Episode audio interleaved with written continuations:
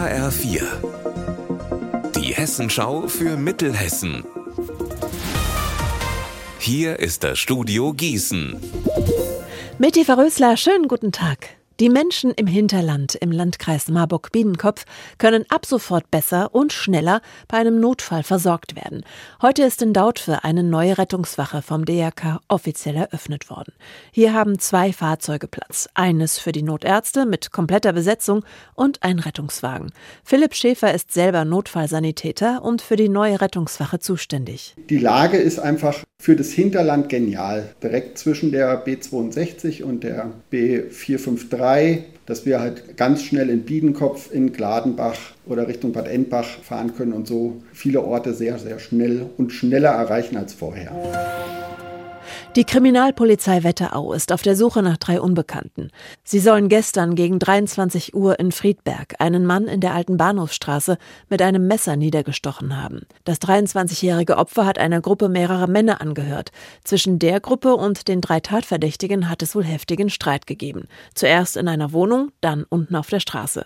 Hier ist der 23-jährige mit einem Messer verletzt worden. Er hat das Krankenhaus mittlerweile wieder verlassen können. Trotzdem, der Verdacht gegen die drei mutmaßlichen Täter wiegt schwer. Versuchter Totschlag. Die Polizei sucht nun nach Zeugen. Wo kann ich toll klettern? Wo am besten Drachen steigen lassen? Und wo gibt's tolle Rodelhänge? Mit diesen wichtigen Fragen haben sich Grundschulkinder aus Nieder- und Oberbrechen im Kreis Limburg-Weilburg beschäftigt und eine Kinderkarte für die ganze Gemeinde erstellt. Wie die aussieht, weiß mein Kollege Benjamin Müller. Das ist eine Art Stadtplan, nur eben speziell für Kinder und Familien. Die Kids haben rund ein halbes Jahr daran getüftelt, unter anderem mit Unterstützung vom Deutschen Kinderschutzbund Limburg-Weilburg. Im Plan gibt es übrigens auch Gefahrenpunkte im Straßenverkehr und er ist im Comic-Stil gestaltet. Die Pläne können ab jetzt im Rathaus abgeholt werden und es gibt auch eine Homepage dazu. In Hessen gibt es die Kinderstadtpläne schon in rund 15 Städten und Gemeinden, unter anderem in Butzbach, Idstein oder Lampertheim. Unser Wetter in Mittelhessen. Bleibt bis zum Abend trocken. Teilweise sogar mit Sonne jetzt am späten Nachmittag.